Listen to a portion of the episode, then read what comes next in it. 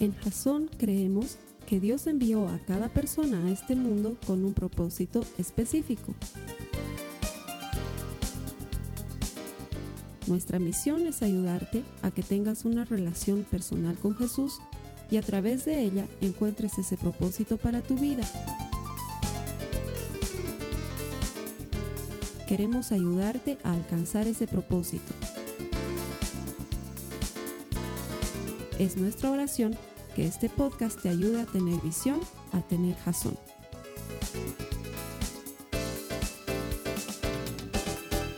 Vamos a continuar con nuestra serie Tormenta. Y por ser un poco burro me he olvidado por segunda semana traerles el, sí, el, el arte, porque siempre ayuda. Pero lo que quiero que aprendamos en esta serie de Tormenta es que muchas veces las cosas no salen como nosotros esperamos y sin embargo Dios está en control. Eso quisiera que sea lo que rescatemos de esta serie. La semana pasada hemos visto un tema que se llamaba lluvia. Y era cuando la lluvia cae, tú menos lo esperas y te saca todas las cosas de control. Hoy vamos a ver un tema que se llama viento. ¿Sí? Eh, viento, cuando lo único que puede hacer Dios para llamar tu atención es mandarte una tormenta. De eso se trata lo que vamos a hablar hoy día. Y la siguiente semana vamos a hablar de un tema que se llama nubes, que este ya es algo diferente, cuando tú necesitas que caiga una tormenta. Y la última semana vamos a ver un tema que se llama naufragio, que es ahí cuando la tormenta te pesca en el peor lugar de la vida. ¿sí? Todo eso lo vamos a ver en esta serie que se llama Tormenta, que la verdad pienso que es una cosa que nos va a ayudar mucho a enfrentar las circunstancias y los problemas que pueden haber en nuestras vidas. Para ti que estás conectado, te doy la bienvenida. Quiero que sigas esta serie con nosotros porque estoy seguro que Dios tiene algo muy importante para ti hoy. Quiero contarles algo de mí. Muchas de las cosas que yo hago en mi vida no salen como yo espero. Porque tengo un grave defecto. No sé si es defecto o cualidad, pero soy muy planificador, demasiado. De hecho, si quieres que me enamore de ti, lo único que tienes que hacer es utilizar la palabra plan y yo me voy a enamorar de ti porque me encanta planificar, me encanta organizar cosas y me encanta tenerlo todo anotado y me he casado con una mujer que es exactamente igual que yo, entonces somos muy planificadores, muy meticulosos, muy organizados. Tan planificadores somos que para que nazca mi primera hijita, van a ver a qué extremo hemos llegado. Mi hijita tenía que nacer más o menos en el mes de julio, ¿sí? Y el médico nos dio la opción de que nazca por cesárea, por cómo estaba colocada ella y todo. Entonces, con la Carly empezamos a planificar y vimos el calendario. ¿Cuándo sería bueno que nazca? Entonces, vimos el calendario y había en medio de la semana un evento en, la ciudad de La Paz donde vivo, en, el año 2007, que es el año en que nació mi hija, que se llamó el Cabildo del Un Millón, que era una reunión de un millón de personas que estaban en temas políticos y diciendo que la sede no se iba a mover, la sede de gobierno de mi país. Era un tema muy complicado. Entonces nosotros dijimos, ¿qué tal si la hacemos nacer a la Nicole un día antes del Cabildo para que el día del Cabildo nadie te visite? Y entonces así tú puedas reposar de la operación y recuperarte y agarrar fuerzas.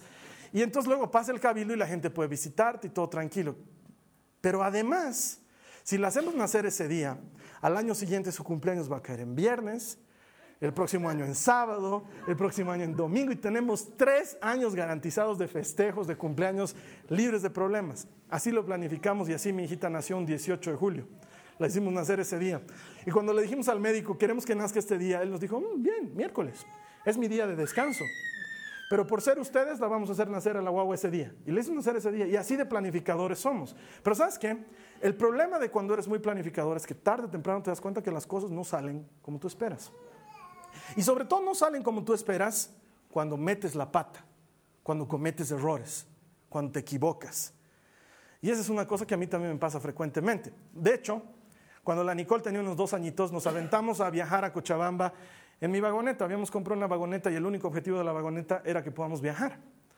Y entonces cuando, buen planificador, estaba preparando la vagoneta para el viaje, la hice poner a punto con el mecánico y todo, y el mecánico me dice, tus llantitas están un poco desgastadas. Yo le digo, ¿tú crees que me aguanta? Sí, te aguanta, pero te aviso que las llantitas están ya con su trabajo. Entonces voy al llantero, las hago chequear las llantas, y el llantero me dice, ucha tu llanta de auxilio, me dice. Tenía un tajo la llanta de auxilio en la parte lateral y yo le digo, tú, eso tiene arreglo, le digo. Bladder le pondremos adentro, es de auxilio, no te va a pasar nada. O compro una llanta nueva. ¿Cuánto cuesta una llanta nueva? En esa época valía 800 y tantos bolivianos. ¿Cuánto me cuesta el bladder? 25 pesos. Entonces la, diferencia entre 800 y 25 era demasiado fuerte, entonces yo digo, ah, es de auxilio, no la voy a necesitar. Bladder, le ponemos, el bladder es una goma que se mete dentro de las llantas para que les dé volumen. Las llantas de hoy no necesitan bladder, ¿sí? las antiguas venían con bladder, pero bueno, le pusimos bladder, nos lanzamos y ya cuando estábamos en el camino yo sentía que la vagoneta me cacheteaba a un lado, me cacheteaba al otro. Yo dentro de mí era el único que sabía el tema de las llantas y estaba viajando con mi esposa, con mi hijita y con mis suegros. Y mi suegro es un capísimo en autos, ¿ya? Entonces no quería que se entere de mi llanta de auxilio, ¿ya? Entonces estamos yendo en el camino y ya más o menos entrados en el camino hacia, hacia donde estábamos viajando, una de mis llantas se pincha. Entonces mi suegro me dice, ¿tienes auxilio? Claro, tengo auxilio. Quédense ustedes en la vagoneta. Nadie baje, nadie. Yo voy a cambiar la llanta. Entonces me bajo, subo la vagoneta, cambio la llanta, todo. Nos vamos, encontramos un llantero, me hago arreglar la llanta. Estaba con la de auxilio, llegamos donde el llantero, me arreglan la llanta, cambiamos la de auxilio por la arreglada. Estamos avanzando, estamos llegando a un lugar que se llama Patacamaya, que es cuando puedes cruzar para irte a Chile, ¿sí? Y estamos por llegar ahí cuando otra vez se me pincha la llanta. Y mi suegro me dice, ¿qué llantas tienes? son buenísimas, son Goodyear, son buenísimas. La cosa es que entre una llanta y la otra llanta ya empezó a caer la noche y nosotros queríamos llegar temprano, ya empezó a caer la noche. Y estábamos ahí, teníamos que tomar la decisión de o nos lanzamos a Cochabamba, que quedaba más o menos a unas cuatro horas de donde estábamos, o nos volvemos a La Paz, que era más o menos una hora y media, digamos, de donde estábamos. Pero ya habíamos emprendido el viaje, ya las maletas estaban listas. Yo les digo, viajaremos, ya están arregladas las llaves, viajaremos.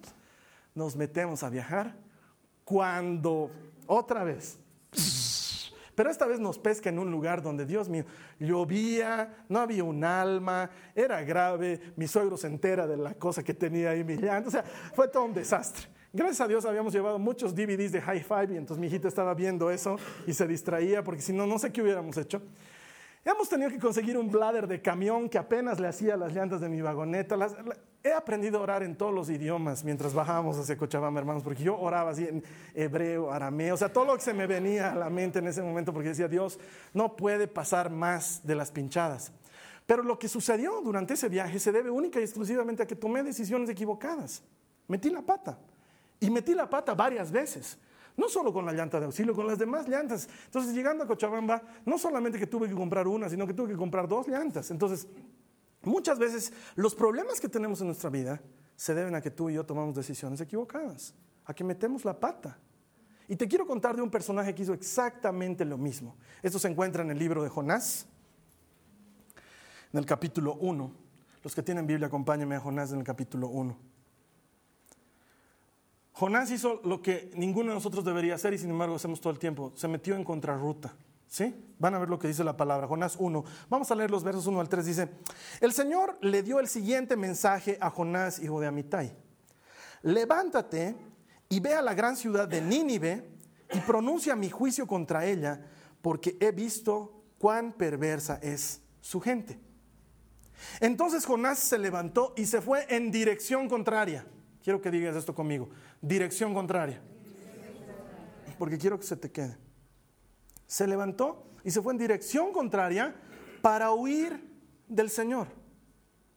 Descendió al puerto de Jope, donde encontró un barco que partía para Tarsis, compró un boleto, subió a bordo y se embarcó rumbo a Tarsis con la esperanza de escapar del Señor. Era medio burro, Jonás. Pero muchos de nosotros nos parecemos a él. ¿A quién se le ocurre que puedes escaparte de Dios? Y sin embargo él dijo, Dios me está diciendo que vaya a la derecha, entonces yo me voy a ir para la izquierda, me voy a meter en un barco, me voy a esconder debajo de la carga y ahí sí que estoy seguro que Dios no me encuentra. Y le mete en el sentido contrario. ¿Cuántas veces nosotros hacemos exactamente lo mismo? Dios te dice que no vayas por cierto lugar y vas. Dios hace todo lo que pueda para que no te juntes con tal persona, no te metas con tal amigo, no le entregues tu corazón a ese desgraciado. Y tú vas y lo haces. Y como sabes que has hecho mal, dices, me voy a esconder de Dios. Eso es exactamente lo que hizo Jonás. No solamente que desobedeció, sino que su plan era esconderse de Dios. Me hace recuerdo una canción muy antigua, cristiana, o sea que realmente es muy antigua y no la conocen, de un grupo que se, llama, se llamaba Torre Fuerte. El video me encantaba porque la canción se llama corre a donde quieras. Y se trataba de un tipo que agarra y le roba la cartera a una señora y empieza a escapar. Y mientras tanto los músicos están ahí tocando, corre donde quieras. Y se lo ve al ladrón escapando así con la, con la cartera. Uy, a ver a dónde llegas. Y el tipo se metía por callejones, subía gradas, bajaba gradas, saltaba sobre los autos. Y lo que dice la canción en suma es, no hay cómo le escapes a Dios. Él siempre te va a encontrar. Y me encanta el video porque después de haber correteado durante tres minutos y medio que dura la canción, el ladrón llega a un lugar, entra, cierra la puerta, respira, abre la cartera y lo único que encuentra allá adentro es una Biblia. La figura me parece increíble, porque sabes qué, no hay cómo podamos huirle a Dios. Tú y yo no podemos escaparle a Dios. Dios no está en este lugar, Dios no está en otra parte, Dios es. Es un concepto más importante y más amplio. Dios no está, Dios es. Como Dios es, no hay cómo le escape. No es que me voy a ir y me voy a meter a la discoteca más oscura que haya y ahí estoy seguro que Dios no está, porque la Biblia dice que aún la oscuridad y las tinieblas para Él son como la luz. No hay manera de que nos podamos escapar de Dios. Y sin embargo, muchos de nosotros queremos escaparnos. Es como ese juego de cuando eres niño que te vienen a hablar tus papás o, tu primito, lo que sea, y tú empiezas a tapar, no, no oigo, no oigo, soy de palo, tengo orejas de pescado, no oigo, no oigo, soy de palo. No, no quieres oír lo que Dios está diciendo, te haces al ciego a lo que Dios está mostrando, pero la verdad es que tarde o temprano Dios te alcanzará. Y en mi experiencia, Él es más rápido que yo. Siempre te alcanza. No hay cómo le puedas escapar. Huir de Dios no tiene sentido. Y sin embargo, este Jonás lo hizo. Y entonces ahí es cuando llega el viento. Estoy convencido que muchas de las tormentas que llegan a nuestra vida es porque Dios no tiene otra forma de llamar la atención nuestra, si no es con algo duro. Y muchos de nosotros esperamos a que ese evento ocurra. Dios nos está buscando, nos está llamando, pero si no es a través de una tormenta, de una desgracia, de un problema, de una necesidad, no nos acercamos a Él. La única forma que Él tiene muchas veces es con una tormenta. Y eso es lo que le pasó a Jonás. Mira lo que dice el verso 4, y vamos a leer versos saltados en el mismo capítulo, verso 4, 11, 12 y luego el 15. Dice, ahora bien, el Señor mandó un poderoso viento, quiero que digas esto conmigo, poderoso viento. No sopló, mandó un poderoso viento sobre el mar, el cual desató una violenta tempestad que amenazaba con despedazar el barco. Como la tormenta seguía empeorando, le preguntaron, ¿qué debemos hacer contigo para detener esta tempestad? Porque ya sabían que Jonás era el culpable. ¿sí? Y él les dijo, échenme al mar y volverá la calma. Yo sé que soy el único culpable de esta terrible tormenta. Entonces los marineros no encontraron mejor cosa que hacer, lo tomaron a Jonás y lo lanzaron al mar embravecido. Y al instante se detuvo la tempestad. Existe por ahí un mito urbano entre los cristianos que dice, ánimo hermano, Dios nunca va a permitir una prueba más fuerte de la que puedas aguantar. Y yo les digo, eso no es bíblico. No es bíblico. Y sin embargo los cristianos lo manejan así tranquilo. Dios nunca va a permitir una prueba más grande que tus fuerzas. ¿Sabes qué? Este es un ejemplo de los tantos que encuentro en la Biblia de que Dios permite pruebas mucho más grandes que tus fuerzas. Porque es ahí cuando necesitas a Dios. Porque si tú la pudieras llevar solo, no, no, le pedirías ayuda a Él. Pero cuando es más duro de lo que tú puedes, ahí dices, Dios, ayúdame.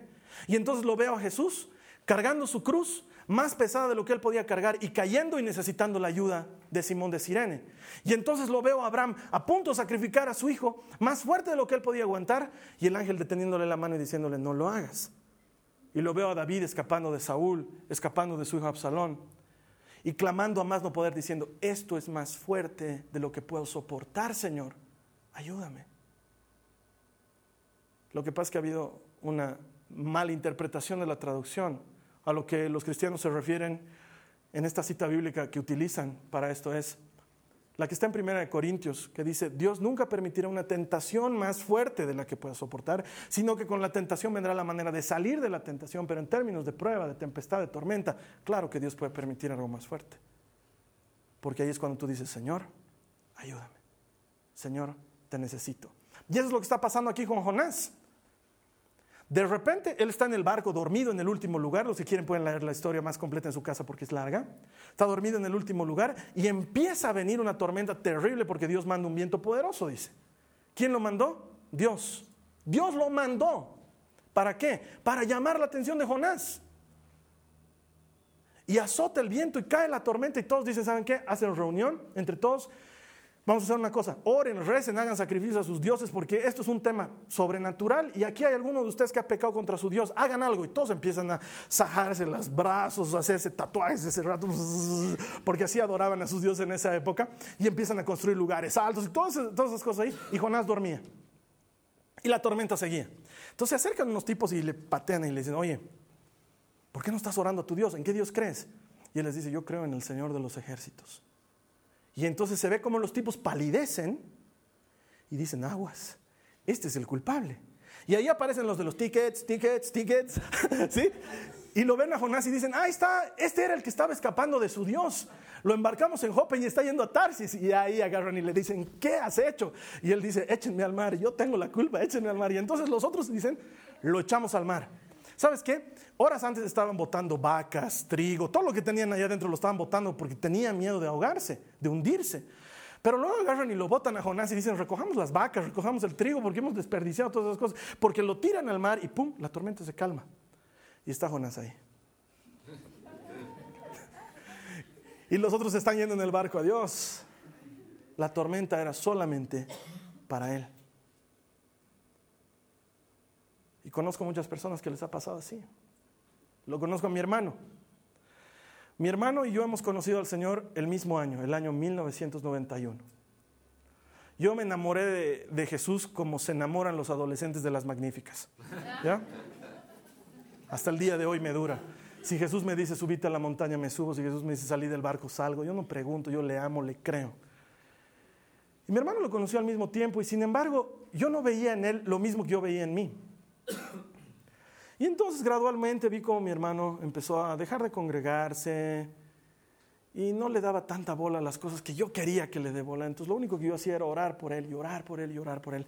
Y llegó un momento que mi hermano se casó y con su esposa y su hijita decidieron irse a vivir a Santa Cruz, a, emprender un proyecto muy lindo. Y cuando se fue a Santa Cruz, mi hermano ha vivido una de las peores pesadillas de su vida. Una de las peores pesadillas de su vida. Lo han traicionado, lo han engañado, lo han estafado, hasta el punto que mi hermano no podía dormir en las noches. Entonces me acuerdo que en toda su necesidad, es fácil predicarle a las personas, pero es difícil hablar con tu familia. No sé por qué, eh, no es lo mismo. no es lo mismo hablar de Dios con el que te ve renegar, te ve, te ve portarte mal, te ve amanecer despeinado. No es lo mismo, ¿no? Entonces es más difícil. Entonces con mi hermano siempre me costaba un poco más. Así que lo único que tenía que hacer es, le mandé un disco. Le dije, hermano, quiero que vayas a, recoger una encomienda, te estoy mandando un disco. Era un disco que yo le había grabado, puras canciones en MP3, más de 200 canciones, pura música cristiana. Y era la única ayuda que yo le podía dar en ese momento. Pero por otro lado, mi cuñada había empezado a buscar a Dios también. Y entonces mi hermano sintió que toda la tormenta significaba que Dios estaba llamando su atención. Entonces no podía dormir agarró su iPod, se ponía los auriculares y escuchaba una prédica tras otra prédica tras otra prédica en las seis horas que no podía dormir en la noche. Y luego se levantaba rayando el alba y se iba a trabajar. Y en lugar de escuchar lo que antes siempre escuchaba en la radio, ponía el disco que le había regalado y lo escuchaba una y otra vez y otra vez. Y en esa tormenta, Dios obró. Y me acuerdo del día que mi hermano me llama y me dice, estoy manejando, pero necesito que me ayudes. Y yo le digo, ¿qué, quieres que haga? Necesito que alguien ore conmigo. yo le digo, ¿de, dónde saco ahorita alguien que, que, ore contigo? ¿Cómo hacemos eso? No seas burro, yo quiero que tú ores conmigo. Estoy parqueando, voy a parar mi auto y quiero que tú ores conmigo. Y me acuerdo que oramos, le ayudé a orar. Y puedo decir de las mismas palabras, de las propias palabras de mi hermano, él dice, yo nunca me hubiera acercado a Dios de la manera que me he acercado si no hubiera vivido lo que he tenido que vivir en Santa Cruz. Y ustedes luego lo han visto a mi hermano está aquí en la iglesia, viene con su esposa, con su hijita, me ayuda en muchas cosas. A veces le dejo predicar porque es mi hermano solamente. No, no es cierto, porque creo que lo hace bien. Y su vida ha cambiado porque supo abrir sus oídos en lo peor de su tormenta. Porque muchas veces el único recurso que Dios tiene para llamar tu atención es una tormenta. Muchas veces pasa eso en nuestra vida. Y quizás la tormenta por la que estás pasando ahorita simplemente esté sucediendo en tu vida para que te vuelques a Dios. Para que le digas, Señor, no puedo, no puedo, esto es más fuerte que yo, no puedo. Y cuando te vuelques a Él, Él te sostenga una vez más. es frecuente. Me hace recuerdo una película muy antigua igual. Los, los pichuquitos no la recuerdan. es una película mega antigua que se llama La historia sin fin. ¿Sí? Y el, mundo de, el, mundo del personaje principal, o el segundo personaje principal que era Treyu, estaba viniéndose desmoronando, estaba viniéndose abajo. Y me acuerdo que en una de esas tormentas hay una escena en la que se lo ve a Treyu, que el viento está soplando contra él y lo empieza a arrastrar y de repente sopla tan fuerte que él se agarra de un árbol y empieza a flotar ahí como bandera ¿sí? Porque el viento era terriblemente fuerte y él está abrazado del árbol, que era lo único que no se iba a desprender en ese momento. Y eso me hace recuerdo que tú y yo necesitamos en el momento de tormenta abrazarnos a algo que no se vaya a desprender. Y eso que nunca se va a desprender es la fidelidad de Dios, que nunca falla, que nunca deja, que nunca abandona, que nunca suelta. Y si a algo te tienes que sostener, es a su fidelidad. Porque muchas veces nos agarramos de una persona y esa persona te puede fallar. Muchas veces nos agarramos de la iglesia y hermano, la iglesia te puede fallar. Pensamos que el pastor va a ser mi sostén y sabes que el pastor puede caer.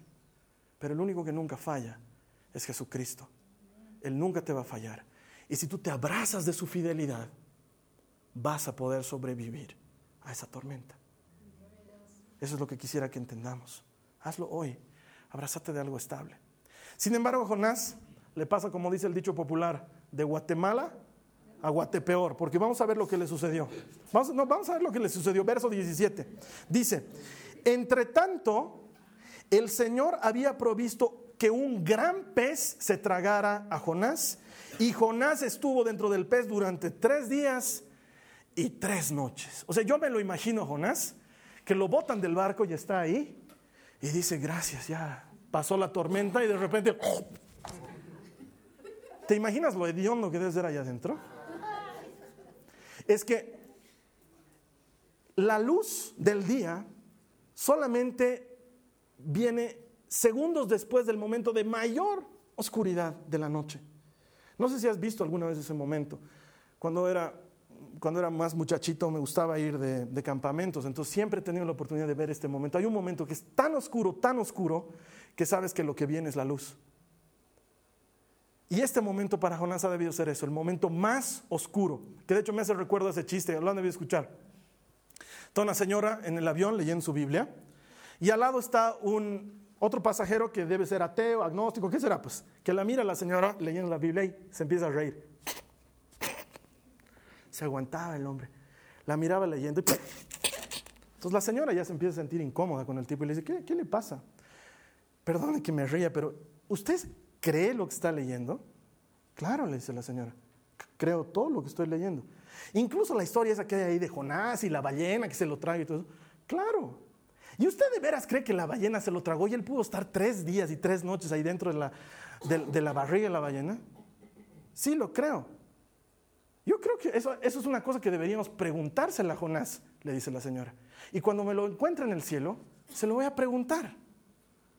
Y él le dice, ¿y qué tal si no se lo encuentra en el cielo? Entonces usted se lo va a preguntar. No sé por qué contó el chiste. Ah, por Jonás.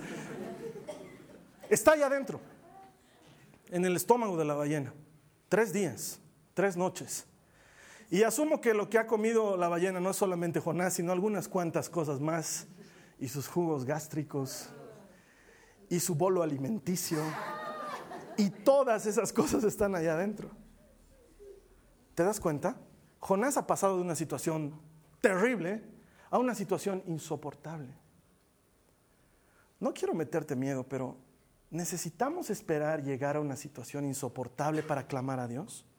Porque muchos de nosotros necesitamos el pez. La tormenta no es suficiente. Algo peor tiene que pasar. Algo más terrible tiene que pasar para que le digamos, Dios te necesito, no puedo hacerlo solo. Mira lo que dice la Biblia. En el capítulo 2, versos 1 y 2. Entonces Jonás oró. Quiero que digas esta palabra conmigo. Entonces. Entonces Jonás oró al Señor su Dios desde el interior del pez y dijo, en mi gran aflicción clamé al Señor y Él me respondió desde la tierra de los muertos. Te llamé y tú, Señor, me escuchaste. Entonces oró. Eso quiere decir que antes no había orado. En ningún momento había dicho esta tormenta es para mí. En ningún momento había dicho este problema es por mí. Solamente cuando estuvo allá adentro tres días, porque no, fue al primer día, al tercer día de la podredumbre dijo, se me hace que tengo que acudir a Dios. Clic.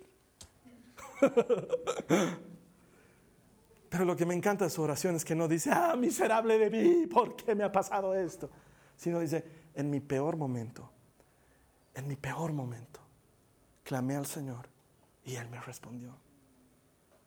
Estaba pasando por lo más difícil de mi vida y me acerqué a Él y lo encontré.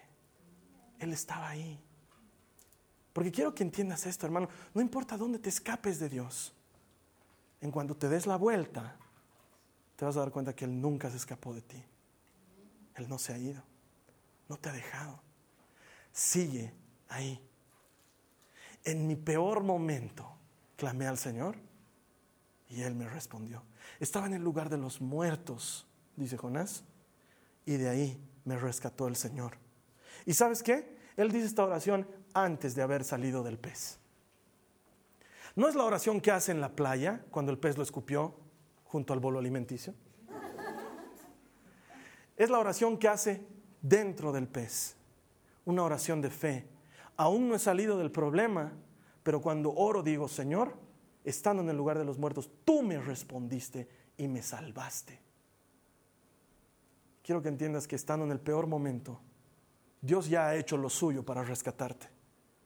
Lo único que necesitas es que tú te comuniques con Él otra vez, para que puedas disfrutar de ese milagro que en su tiempo ya pasó y en el tuyo está por llegar, porque me encanta decirlo, la ayuda está en camino.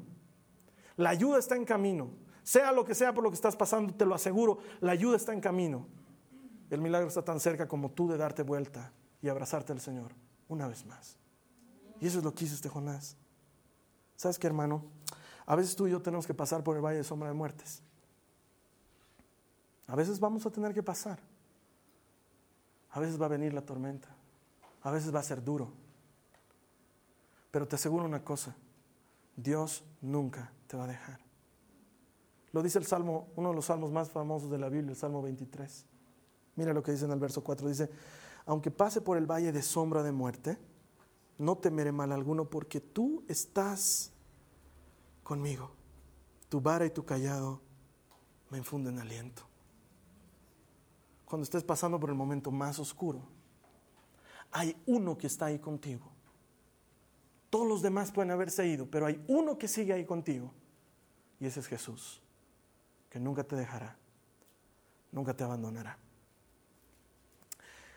Fuimos una noche a visitar a mis papás, la Nicole era muy chiquitita todavía, ha debido tener menos de un añito. Y estábamos visitando a mis papás y mis papás y la Carly se fueron a la cocina a servir un café mientras yo estaba con la Nicole. Estaba a punto de levantar, afuera había una tormenta, soplaba el viento, llovía y de repente la luz se cortó. Y en la casa de mis papás, del dormitorio donde yo estaba, hasta la cocina había un pasillo muy largo que tenía que caminar. Y en cuando se cortó la luz, yo vi como la Nicole abrió sus ojitos y se asustó. Entonces lo primero que yo hice fue levantarla y ponerla contra mi pecho y empecé a caminar hacia la cocina. En eso mis papás y la Carly empezaron a gritar, Carlos A, Carlos A. Y cuando empezaron a gritar así, la Nicole se asustó más y empezó a gimotear. Entonces yo empecé a hablarle a su oído mientras caminaba por el pasillo oscuro, empecé a hablarle a su oído y le decía, no tengas miedo, mi amor, yo estoy contigo, no te voy a dejar. El papá sabe llegar a donde está la luz, no tengas miedo, yo estoy contigo. El papá sabe llegar a donde está la luz, vamos a llegar. Y caminamos ese pasillo que debe ser unos 15, 20 pasos, mientras yo la tenía aquí en mi hombro y le decía, no tengas miedo, yo estoy contigo, yo sé llevar a la luz, el papi te va a llevar. Y cuando llegamos a la cocina ya habían encendido algunas velas y la Nicole estaba en mis brazos y se la Diana Carly. Y esto me hace recuerdo que si yo siendo malo soy capaz de hacer eso con mi hija, ¿cuánto más no hará Dios contigo cuando estés caminando por el valle de sombras de muertes. Mientras estés caminando por ahí, quiero que escuches la voz de Dios que te dice, no tengas miedo. Estoy contigo. Yo sé llegar a la luz. No tengas miedo. Estoy contigo. Vamos a llegar. Vamos a llegar mi hermano, mi hermana, No esperes, por favor, a que Dios tenga que usar una tormenta para llamar tu atención. No tomes la tonta decisión de ir en el camino contrario, de ir contra ruta. Sabes lo que Dios quiere. Camina en su camino. Y si estás pasando por una tormenta y esa tormenta está ahí porque Dios quería llamar tu atención, por favor acércate a Él. Te voy a dar la oportunidad de que lo hagamos ahora, a continuación. Vamos a orar. Esta es la clase de oración que yo no puedo hacer por ti. Te puedo decir cómo orar, pero no puedo decirte qué orar. Así que ahí donde te encuentres, donde estés conectado, frente a una computadora o aquí, en nuestro salón de reuniones, quiero que te acerques a Dios tú y que le digas, Señor, me vuelvo a ti, me acerco a ti. Díselo en tus propias palabras, no lo puedo hacer yo por ti.